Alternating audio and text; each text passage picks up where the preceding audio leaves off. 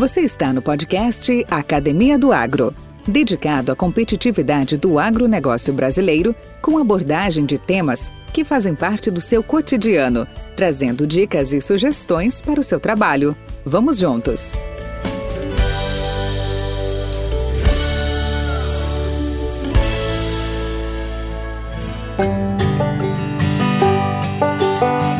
Este podcast é um oferecimento Nutriceller Soluções Nutricionais, sempre inovando, de acordo com as necessidades dos agricultores. Olá, olá, amigos! Bem-vindo ao podcast Academia do Agro, aqui semanalmente reunido com vocês e hoje nós temos um convidado, para mim, muito especial, um colega já de boa data, já convivemos em vários eventos, em várias reuniões, e hoje vai estar uh, nos contemplando aí com a sua experiência, com o seu conhecimento, num tema bastante interessante, e que esse tema é a questão do agronegócio. Será que as regras de competição mudaram? E sobre isso, nós vamos falar com esse colega que é formado, é agrônomo, parabéns, né? Nosso dia foi ontem, foi muito bacana, parabéns ao, ao nosso convidado e a todos os agrônomos né, que nos ouvem. Ele é formado em agronomia pela Universidade Federal de Uberlândia, aqui no Brasil. Ele é mestre em economia pela mesma universidade e foi e ao qual ele desenvolveu a sua tese sobre estratégias competitivas para o agronegócio. Ele já trabalhou como analista de mercado lá na FNP Consultoria, já foi diretor da Celeris, talvez a maioria de vocês já o conhece desde a época da Celeris, lá de 2002, dos idos de 2002 a 2010. E, durante todo esse período, ele teve muito envolvido com uma série de projetos de interesse econômico e análise setorial do agronegócio brasileiro. Ele também tem sólida experiência em gestão de derivativos agrícolas via mercado futuro de operações, BMF tem experiência no desenvolvimento de modelos econométricos, procurando sempre compreender melhor o comportamento futuro da oferta e da procura de grãos e de proteínas animais. Ele é um expert e muito envolvido em vários projetos econômicos focados em bioenergia, biotecnologia e gestão. Atualmente ele é conselheiro do CIB, e para quem não sabe, o CIB é o Conselho de Informações de Biotecnologia, o Council of Biotech Information, que é uma organização não governamental que tem como principal objetivo divulgar informações técnico-científicas da biotecnologia e seus benefícios. Ele também é cofundador da, do Comitê Estratégico da Soja Brasileira, que eu acho que a maioria já ouviu falar, talvez conheça melhor por SESB, e que tem como principal objetivo desenvolver estratégias para aumentar o rendimento da soja. Sua especialidade é isso: modelos econométricos, economia da bioenergia, economia da biotecnologia e projetos de gestão agrícola. Nós estamos falando de Leonardo Sologuri. Bem-vindo, Leonardo. Oi, Valdir. Um prazer enorme fazer parte aqui né, da Academia do Agro, um prazer enorme é, revê-lo, né? Já faz um tempinho aí que a gente não se via, né? E Acho que graças à tecnologia, pelo menos alguma coisa de boa, pelo menos a pandemia trouxe, né? Que foi pelo menos esse contato virtual com pessoas que há um tempo a gente, a gente não se via, né? Então, um prazer enorme e estar tá aqui para falar de um tema que a gente ama, né? Que é, que é agro, né? Que é onde, ah, basicamente, eu me formei, fui criado, estou até hoje inserido, né? E inserido agora também bastante aí, acrescentando um pouquinho do currículo, no processo de transformação digital no agro, né? Que enfim, estamos passando aí por outras vertentes, né, que vai ajudar o produtor a buscar produtividade. A gente tem que lembrar que a gente está é, num setor aí que nós temos bens finitos, né, e tendo bens finitos, nós vamos ter que buscar cada vez mais ganhos de produtividade e essa é uma nova etapa aí que a agricultura vem passando, que é o processo aí de transformação digital. Muito bacana, Leonardo, muito bacana. Mas vamos lá. Para quem ainda não te conhece, conta um pouco da sua história, sobre você, sua caminhada, onde tudo começou. Então, Valdir, ótima pergunta, porque, na verdade, eu tenho um lado da família da minha mãe, que é lá do sul de Minas, né, que ela sempre foi envolvida com agricultura, né, mas principalmente por café. Né. Tem uns primos lá, fizeram parte da Coparaíso, que foi uma cooperativa bastante importante né, ali no sul de Minas. É, mas eu, eu, eu, tive um lado interessante desde a época da, da faculdade, que eu sempre me interessei tanto pelo lado da agronomia quanto pelo lado da economia. Né? E, a, e eu entrei assim na agronomia já visando né, bastante a questão de mercado. Eu, eu adorava, assim, apesar de na época não ter a base de economia dentro da agronomia, né, eu, eu me interessava bastante pelas questões de commodities. Né, foi sempre algo que me chamou bastante atenção. Né. Eu lembro de, de ter, lido, ter lido alguns, alguns livros né, que retratavam bastante o mercado de ação, o mercado de commodities agrícolas, e aquilo lá fazia muito sentido para mim. Né. Então, ah, logo após a, a, a, minha graduação, eu fui passar um período nos Estados Unidos, eu fiquei seis meses lá para aprofundar inglês. E quando eu voltei, a minha ideia já era buscar uma especialização em economia, só que eu acabei conseguindo fazer é, um estágio né, numa, numa consultoria em São Paulo, foi uma das principais. Ainda existe a consultoria, mas ela foi adquirida por um grupo inglês, que é justamente a, a FNP, né, hoje ela faz parte da, da Econômica né, que a Informa Econômica está entre os maiores, está, na verdade ela é uma gigante né, dentro, dentro do setor de publicação é, e, e, de comunicação, de inteligência estratégica, etc. E lá, é, efetivamente, eu entrei no lado de uma consultoria de inteligência de negócio. Né? Então, ali eu aprendi economia na prática, efetivamente. Ah, então, eu fiquei lá de 98 até o final de 2001. Aí, ah, eu e um, um antigo um antigo sócio, né, a, que é o Anderson Galvão, bastante conhecido aí por todos aí no setor também, ainda da Sellers Consultoria, a gente acabou fundando a Sellers e automaticamente a gente fundando a Sellers eu já entrei fazendo um mestrado de economia, né, porque aí eu queria, obviamente, eu, eu tinha um conhecimento na prática e precisava, obviamente, aprofundar o conhecimento conceitual, né, é, e aí fui fazer o mestrado, ah, no meio do caminho eu estava fazendo uma especialização em finanças também, então eu sempre tive esse lado uh, de linkar a agronomia com, com, a parte econômica, né? Foi essa foi sempre a grande a grande paixão. Uh, e aí eu fiquei com a Celeris até até 2010. A partir de lá eu já comecei a me interessar pelo tema de, de, de tecnologia. Então, isso foi um tema bastante interessante. O SESB acontece meio, no meio desse caminho, que eu vou explicar daqui a pouco, né? É, e aí eu fundei uma outra consultoria, que já tinha um viés mais de tecnologia, e o que, que, aconteceu, Valdir? Em 2013, eu comecei a acompanhar os primeiros movimentos que estavam tendo transformação digital, não aqui no Brasil, mas nos Estados Unidos, né? É, e me chamou bastante atenção quando a Monsanto comprou a Climate. Né? A Climate era uma empresa formada por ex-profissionais do Google, né? E era uma empresa, uma empresa de inteligência climática, né? Que ela, ela, ela tratava algoritmos, né? Ela tem uma base de dados enorme do ponto de vista de clima e ela tratava algoritmos justamente para prestar serviço para a agricultura. Chega 2015, a Monsanto faz um novo movimento, que ela compra ali a Precision Plant, né? E 2015, aquilo lá já me falou, poxa, a gente vai passar por um processo de transformação digital, né? É, que vai chegar na agricultura. A gente já tinha passado pelo processo de transformação digital na área de comércio, né? Estávamos cheios de e-commerce, uh, os bancos já estavam digitais, já tinham vários setores indo para esse processo e o agro era um setor que precisava entrar nisso. É, e aí eu chamei um amigo que ele tinha uma empresa, uma empresa de a, a, a, que trabalhava bastante a questão de Big Data, né? Só que ele estava numa área health. E eu chamei ele e falei, André, cara, está acontecendo isso no agro. É, esse movimento vai vir para o Brasil, o que acontece lá fora automaticamente chega aqui. Nós somos um berço, obviamente, agrícola, né? E apesar de ele estar tá no setor health, ele era um, um setor, ele, ele vinha de um setor originalmente agro, né? ele era veterinário. E a gente começou a discutir algumas ideias, e aí nós fizemos uma imersão nos Estados Unidos, a gente foi entender efetivamente como é que estava o processo de transformação digital lá. Voltamos ao Brasil, fizemos projeto Design Sync, etc. E a partir daí de 2016 eu entro efetivamente no processo de transformação digital. É, criei uma empresa para isso, que foi a Zeus, né? Sou um dos fundadores dela. E, a, e hoje eu estou indo agora para a segunda empresa já de transformação digital, Valdir. Então, porque, o que, que acabou acontecendo? A gente começou a entender que a massa de dados, e eu sempre trabalhei muito com massa de dados, ela começaria a, a vir diretamente do campo, né? Ou seja, a gente ia empregar muitos sensores, a gente ia começar a utilizar inteligência artificial, a gente ia falar efetivamente de big data, o mercado estava cada vez mais georreferenciado, né? Então não tinha como eu trabalhando com dados não fazer parte, obviamente, de um mundo desse onde o dado ele fica cada vez é mais, mais pessoal, né? Ele fica cada vez mais pessoal. E isso, obviamente, deixa a agricultura num outro estágio. É, e aí foi, isso foi interessante porque, ah, até contar um pouco a história do SESB, porque o SESB ele, ele, ele, nasce em 2007 ainda como um conceito, né? Originalmente o CNPJ dele é formado em 2008, Mas o que aconteceu lá em 2007, Valdir? E isso tem uma conexão, obviamente, com todo esse processo também de transformação digital.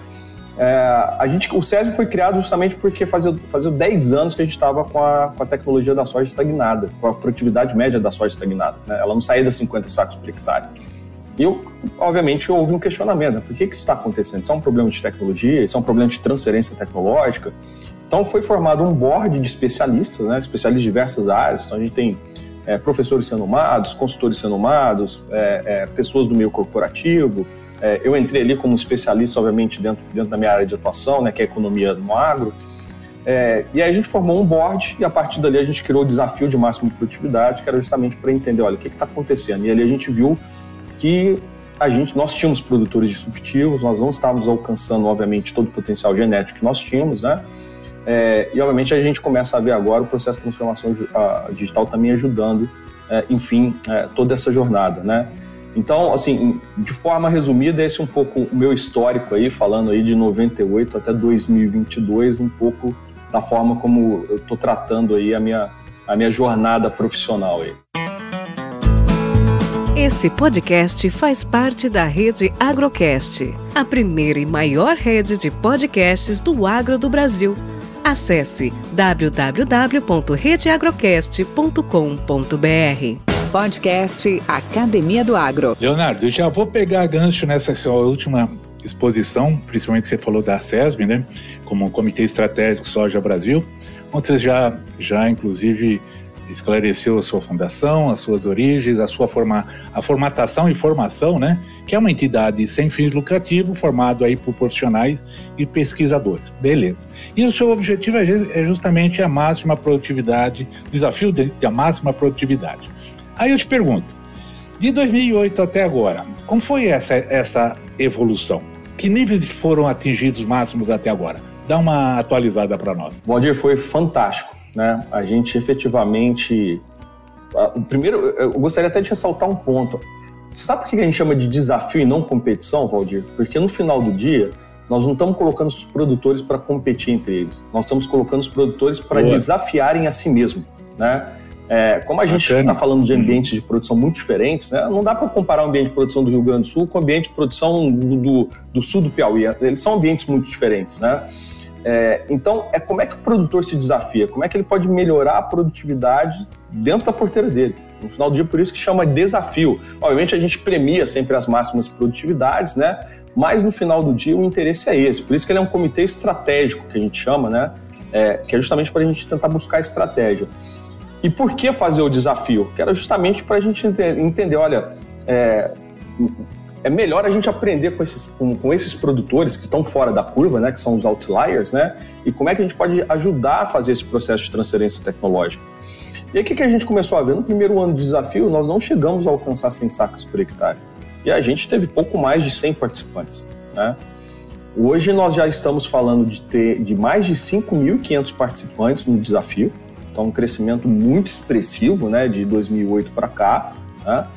E, e, o pico máximo que a gente alcançou foi na safra 16-17, que nós tivemos é, um, um, pico de produtividade é, ligeiramente acima de 149 sacas por hectare, contra uma média de 55, que é a média Brasil hoje. Né?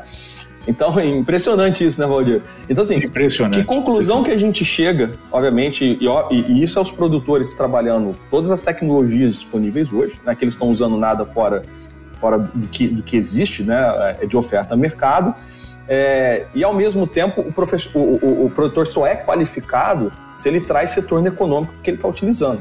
Então também não adianta ele falar que ele está produzindo 149 sacos se ele gastou 200, né? Aí obviamente isso não é viável. E a gente tem visto ao contrário, né, que geralmente esses produtores de alta produtividade, é, o retorno dentro desse experimento dele tem sido a cada um real investido, na média, ele tem conseguido ter, ter três vezes o retorno do que ele investiu. Então é, é, altíssimo né, isso daí. Então, que conclusões que nós chegamos? Primeiro que a gente ainda tem um espaço é, de exploração do potencial genético da soja enorme, né? ou seja, nós estamos numa média de 55 hoje a nível Brasil, então a gente tem esse potencial para explorar. A gente gosta muito de citar um outro exemplo, que geralmente os campeões dos desafios, é, eles têm alta produtividade nas suas áreas comerciais também.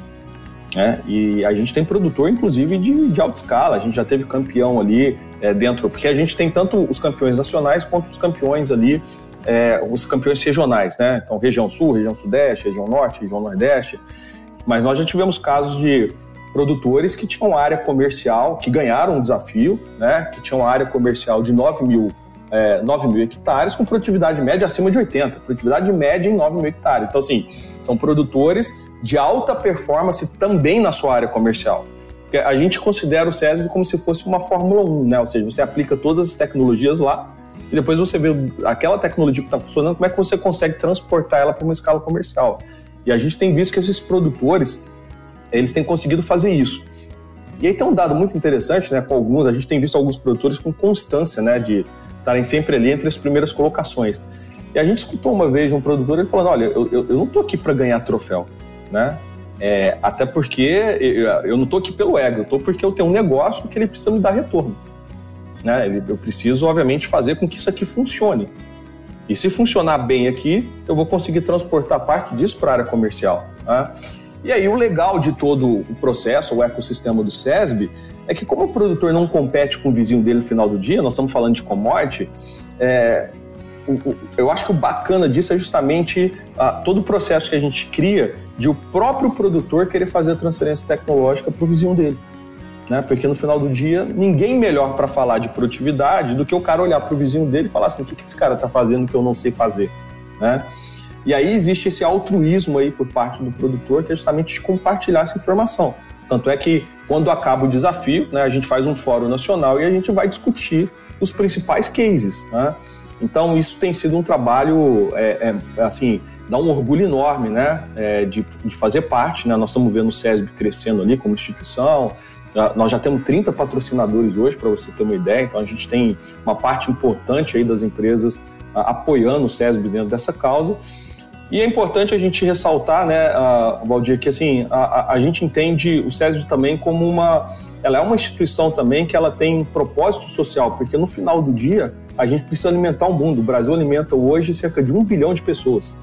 Né? Então a gente tem esse desafio. O mundo está crescendo, né? Nós temos ainda pessoas que vão sair da linha da, da, linha da pobreza. Economicamente, o mundo ele vai crescer a, a, a, longo prazo. Obviamente a gente enfrentou esses dois anos econômicos aí bastante, bastante complicados, né? Mas é uma tendência natural de a população crescer, o mundo crescer. E nós vamos ter que produzir soja, nós vamos ter que produzir milho também daqui a pouco, né? Mais milho ainda, né? Já viramos o segundo maior exportador. Hoje, obviamente, a gente está focado é, dentro do SESB em soja, né? Que é a nossa principal cultura mas a gente já começa a discutir, obviamente, o ambiente de produção, né? Que é aquele cara que produz soja mais milho, né?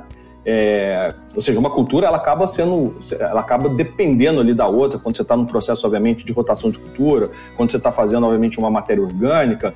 Então a gente começa a entender é, no final do dia que a gente também tem um propósito social que é de ajudar a melhorar a produtividade média, porque o mundo vai precisar mais da soja brasileira. Então tem vários propósitos aí dentro do trabalho. Podcast Academia do Agro. Leonardo quando eu estava na, na, vida corporativa trabalhando com, com sementes, e sempre havia uma pergunta, né? Quanto que é possível, qual é o potencial produtivo do milho?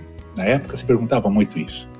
Porque na época se produzia algo como 60, 70, 80, 90 sacos por hectare, 100 sacos, ou oh, 100 sacos já era um número audacioso. Hoje falar em 250, 300 já é, é normal, já não assusta né? ninguém, Porque né? É bem assim e perguntavam qual que é o potencial genético, né? Então, uh, eu me lembro que fizemos essa pergunta até para os gringos, né? E eles falaram assim, não, em pesquisa aqui em laboratório, em ambiente controlado, nós já chegamos a 38 toneladas por hectare. 38 toneladas por hectare. Aí, aí uh, passou, passou-se o tempo, estamos agora já no século 21, hoje se fala em 48. Né? Mesmo na genética já se já, já foi superado esse, essa, esse ambiente controlado. E aí eu te pergunto na soja, dentro do desafio de máxima produtividade, você arrisca uma previsão para os próximos anos de quanto nós podemos chegar? Existe um, um limite? Então, é, boa pergunta, Baldir. Assim, é, o que, o que a gente vem entendendo dentro do desafio? Tá? Porque, assim, no final do dia, o propósito do SESB é tentar ajudar a melhorar a produtividade média da soja e não ela alcançar o máximo possível. Então, a, se a gente começar a ver todo ano a produtividade média do brasileiro subindo, isso a gente vai ficar muito feliz. Porque no final do dia, qual é o meu, o meu propósito? O meu propósito não é tornar o cara que já é, que já tem alta performance ainda melhor. Na verdade, o que a gente busca é pegar o cara que está na média ou abaixo da média e superar a própria média dele. É assim que a gente vai crescer a produtividade, não é em, não é em fatores isolados. Mas, obviamente, para eu buscar essa média, eu tenho que buscar quem que são os modelos, né? Quem que são esses produtores de alta performance. São esses caras que vão nos ajudar a fazer esse processo de transferência tecnológica, né? Então, a, a, a, gente até hoje, a gente sempre se pergunta, será que a gente vai conseguir bater esse recorde de 149? Nos últimos anos a gente tem ficado ali em 120, 120 122, 125, né?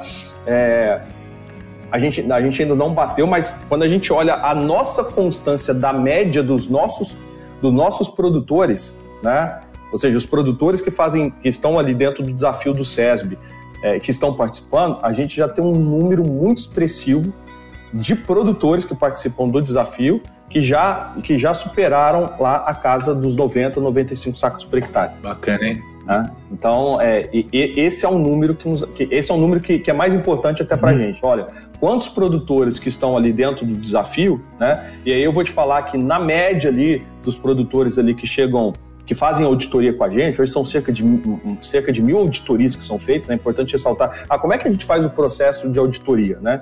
Então, existe uma auditoria terceira, é, é um processo super rigoroso, né? então esse auditor ele acompanha todo o processo de colheita, é, o processo de você lacrar o caminhão, esse processo de pesagem, então ele faz todo um rastreamento dentro desse processo, a área é georreferenciada, é, ele tem a amostra da soja que leva, é, então é um processo bem rigoroso. É, e, e, o que a gente tem visto é justamente que, dentro dessas mil auditorias, nós já estamos com uma média nessas mil, mil auditorias em torno de 80 sacas. Que bacana, né?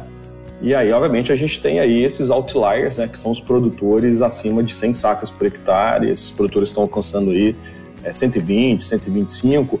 E tem outro dado que é interessante, Valdir. A gente faz, a gente, a gente faz tanto o desafio da soja sequeira quanto da soja irrigada, né? Mas até hoje, a gente só teve um ano específico que o produtor irrigado foi o produtor que foi que coincidiu dele ter sido campeão nacional. Bem curioso. Então, geralmente, as produtividades da soja sequeira superam, inclusive, a, a, a da soja irrigada. Muito interessante, é. muito interessante. Mas vamos lá. É, agora é bola de cristal, né? E aí? Qual que é as suas expectativas sobre os preços de grãos e oleaginosas aí para 22 e 23? Que que você, que que você nos informa? O que que a sua, a, a, os seus estudos mostram que, o que, que poderá acontecer agora nessa época de comercialização com a soja plantada agora, que já começou, inclusive, né? Exatamente. Excelente pergunta, Valdir. Assim, eu vou, eu vou ter que voltar aí uns dois anos atrás para a gente poder justamente chegar nesse ponto que a gente está hoje, tá? Então, o que aconteceu ali? Para a gente, vamos pegar o, o, momento ali de pandemia, né? Porque se a gente pegar 2020 e 2021, foram anos de certa forma espetaculares para o agronegócio, né? De rentabilidades recordes, né? eu sempre falo assim, a gente tem que to tomar muito cuidado para comemorar isso, né? Porque na verdade isso foi durante um momento muito trágico, né, para a humanidade, né? Não foi só para o Brasil, né? Isso foi a gente teve um efeito indireto que ajudou a colaborar o setor, mas não dá para a gente, obviamente, colaborar pelo motivo que foi. Mas o que, que aconteceu? Dentro do processo lá da, da, da pandemia, é, nós tivemos um processo fortíssimo de desvalorização da nossa taxa de câmbio. Então, o que, que vinha acontecendo economicamente com o Brasil? A gente a gente começa aí uh, o mandato aí do governo Bolsonaro, né? Ele pegou, obviamente, uh, um país que a gente teve ali uh, de 2013 a 2015, até antes, obviamente, do impeachment da Dilma, a gente, o Brasil estava num processo de restrição, de, de, de problema econômico muito sério, né? A gente estava sofrendo, de fato, uma crise uma crise bastante complexa, né? E isso tem tudo, tem tudo a ver, obviamente, com o processo de gestão que a gente teve lá atrás. A gente já tá, não conseguia fazer superávit primário, a gente, o Estado estava ficando inchado, a gente estava com déficit fiscal. Então, o Brasil já estava enfraquecido do ponto de vista cambial. Tá? É, obviamente, Michel Temer faz algumas reformas, algumas reformas ainda é, é, que eram importantes, mas a, é, a, gente não conseguiu completar na sua amplitude as reformas necessárias. Então a gente começa ali o governo ali a, do Bolsonaro ainda com, o Brasil em crise. E não só o Brasil em crise, mas a gente ainda estava com a Europa tentando sair daquela crise que ainda é, que, é, tentando se recuperar desde a crise de 2009. Você viu tanto que essa crise né, da bolha imobiliária nos Estados Unidos ela foi muito grande, né? Estou tentando resumir o processo porque é um processo até, até relativamente longo e complexo. Bem, então o que acontece? A hora que a gente está começando a respirar, chega a pandemia, né? Então o Brasil já vinha, obviamente, num processo de a gente tentar fazer austeridade fiscal, de tentar corrigir as contas no Brasil, e a gente, obviamente, chega no momento em que o Brasil já, já fragilizado economicamente, chega a pandemia e a gente tem um processo de desvalorização cambial muito forte. E por que, que isso favorece automaticamente o produtor? Porque a soja né, ela, é, ela é uma commodity dolarizada. Então, automaticamente, naquele momento, a soja subiu rapidamente de valor e, ao mesmo tempo, os custos não acompanharam essa alta do dólar na mesma velocidade. Né? É, então, a gente tinha um momento ali, obviamente, é, de limitação das indústrias conseguirem repassar esse preço. Naquele momento, ninguém entendia se era algo temporário ou não. Né? E, obviamente, a commodity você tem uma correção automática da taxa de câmbio. Isso é um processo diário, isso é um processo que pode acontecer várias vezes, inclusive ao longo do dia. Ah, então, nisso o produtor ele acabou, ele acabou sendo favorecido. E o que, que, acontece, obviamente, também no meio do caminho? A gente começa a ter quebras de produção. Né? É, tivemos quebra de produção uh, nos Estados Unidos, depois, no ano passado, a gente tem quebra de produção na América do Sul, etc. E aí a gente também começa a ter uma elevação é, do preço da soja na Bolsa de Chicago. Isso é uma coisa muito rara de acontecer, você ter esses dois movimentos, né? Você está com dólar caro e a soja caro, porque geralmente o que acontece? Quando a soja, quando o dólar está muito caro, né, automaticamente, em, em, condições normais, né, nós estamos falando economicamente, automaticamente a soja na bolsa de Chicago ela cai. Por que, que ela cai? Porque como os Estados Unidos ele perde competitividade em exportação, significa dizer que ele vai exportar menos, o estoque vai subir, realmente o preço na bolsa de Chicago cai. Então, como a gente teve também perdas de safra, a gente teve perdas de safra, a gente teve um movimento de corrida para commodities também, por conta do. O que, que acabou acontecendo? É como todo mundo tentou combater a economia, é, é, é, tentou combater, obviamente, as crises econômicas, o mundo entrou numa, numa vertente de, de reduzir de forma significativa a taxa de juros. Então, no caso do Brasil, a gente chegou a ter uma mínima, inclusive, de 2% na nossa taxa de juros, né? É, obviamente, buscando tentar incentivar a economia. E quando acontece isso, todo mundo vai para a renda variável. Por isso que a gente viu os mercados de ações subirem, né? Por isso que aí todo mundo também corre para o mercado de commodities. Então você vai para a renda variável, tentando, obviamente, fazer uma arbitragem sobre, sobre o, seu, seu, seu, uh, o, seu excesso de capital. Então, nesse contexto, a gente viu a disparada do preço da soja, né? E os custos não subindo na mesma proporção. Então a gente viu isso acontecendo durante a safra, é, durante a safra 2021 e 21-22. Obviamente com 21-22 já tendo alguma correção de preço. Bem, qual é o cenário que a gente passa até agora? Primeiro ponto, mudou a curva de, de, de preço da soja. Tá? Então a gente pode ver que toda vez que a gente tem é, impactos econômicos muito fortes, né, é, como é o caso de mudança do preço do petróleo lá atrás, é, como é o caso quando a gente teve, por exemplo, a gente teve, diversas crises ao longo, ao, longo, ao longo de diversos anos, né? Então, quando você pega, por exemplo, na década de 90, lá a, a, a crise que nós tivemos nos tigres asiáticos, né? depois crise na Rússia, crise no México, então tudo isso vai fazendo com que você tenha inflação de custo, e aí, como é uma questão de oferta, hora que você tem inflação de custo, você não consegue mais produzir commodity naquele preço. Então, a, a, a commodity tem que valer mais, né? Ou ela tem que estar pelo menos dentro daquele custo ali para você, obviamente, ter oferta. Então a gente teve, obviamente, agora um choque do ponto de vista de custo de produção. Existe um processo de inflação global, porque nós tivemos uma, uma quebra na cadeia de fornecimento de uma série de coisas. No final, a pandemia, o que, que ela foi, né, Valdir? Todo mundo ficou isolado. Então, as fábricas fecharam e dentro desse, dentro desse isolamento, a gente parou de produzir uma série de, de matérias-primas importantes em diversos setores. Né? Então, aí chega a inflação. Agora, e agora ela pega o agro de forma significativa. Então a gente pega, por exemplo, fertilizantes, NPK que saiu de mil reais a tonelada e veio para cinco mil reais a tonelada.